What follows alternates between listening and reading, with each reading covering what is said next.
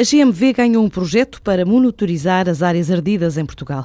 Sem revelar o valor do contrato, a empresa explica que este projeto vai produzir mapas das áreas destruídas pelos incêndios florestais nos últimos quatro anos, através do recurso a imagens de satélite e depois gerar informação crítica sobre o impacto dos fogos como ferramenta para elaborar mapas de risco, ainda preparação de estratégias de combate e suporte ao planeamento ambiental.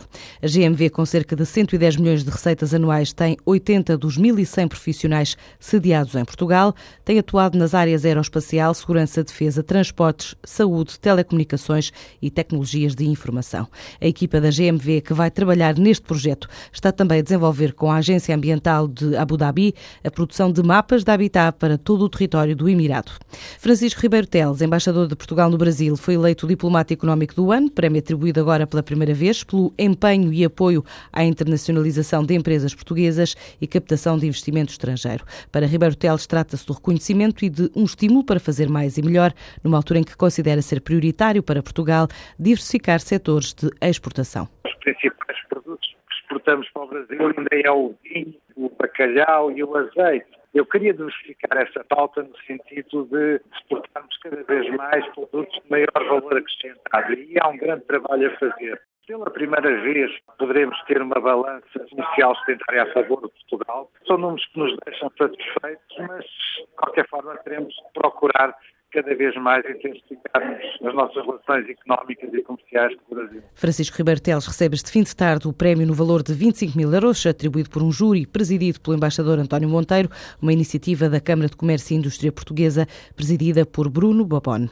As candidaturas para os prémios de empreendedorismo na diáspora portuguesa abriram hoje. A Cotec, em conjunto com a Fundação Carlos Gulbenkian, lançam assim a nova edição do concurso de ideias de origem portuguesa, com um prémio para projetos inovadores. As inscrições estão abertas até 31 de março deste ano. A escolha vai privilegiar projetos que façam a diferença nas áreas de ambiente e sustentabilidade, diálogo intercultural, envelhecimento e inclusão social.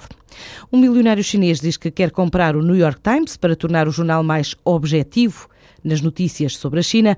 Pelas contas de Shen Guangbiao, o património da publicação norte-americana vale cerca de 736 milhões de euros.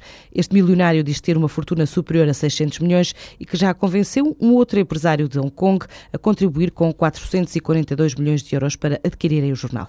Num artigo publicado pelo Global Times, o milionário chinês pede o favor aos leitores para não interpretarem a proposta como piada, diz que não hesitará em arriscar a bancarrota se for possível efetivar o negócio e que esse é um desejo para ser levado a sério. Que sinais marcaram o andamento do dia?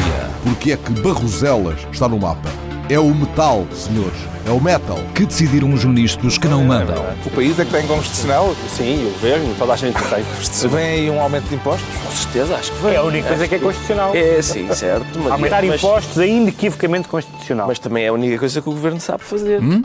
Que novas experiências saíram do tubo de ensaio? Desta vez foram 13-0. Até o busto da República votou contra. Foi um gangbang do Tribunal Constitucional no governo. Os programas da TSF estão disponíveis em podcast logo após a transmissão. Hum? Para escutar o que quer, quando e quantas vezes quiser. Está aqui uma boa notícia. Subscrição gratuita em tsf.pt/podcast. Tudo o que se passa, passa na TSF.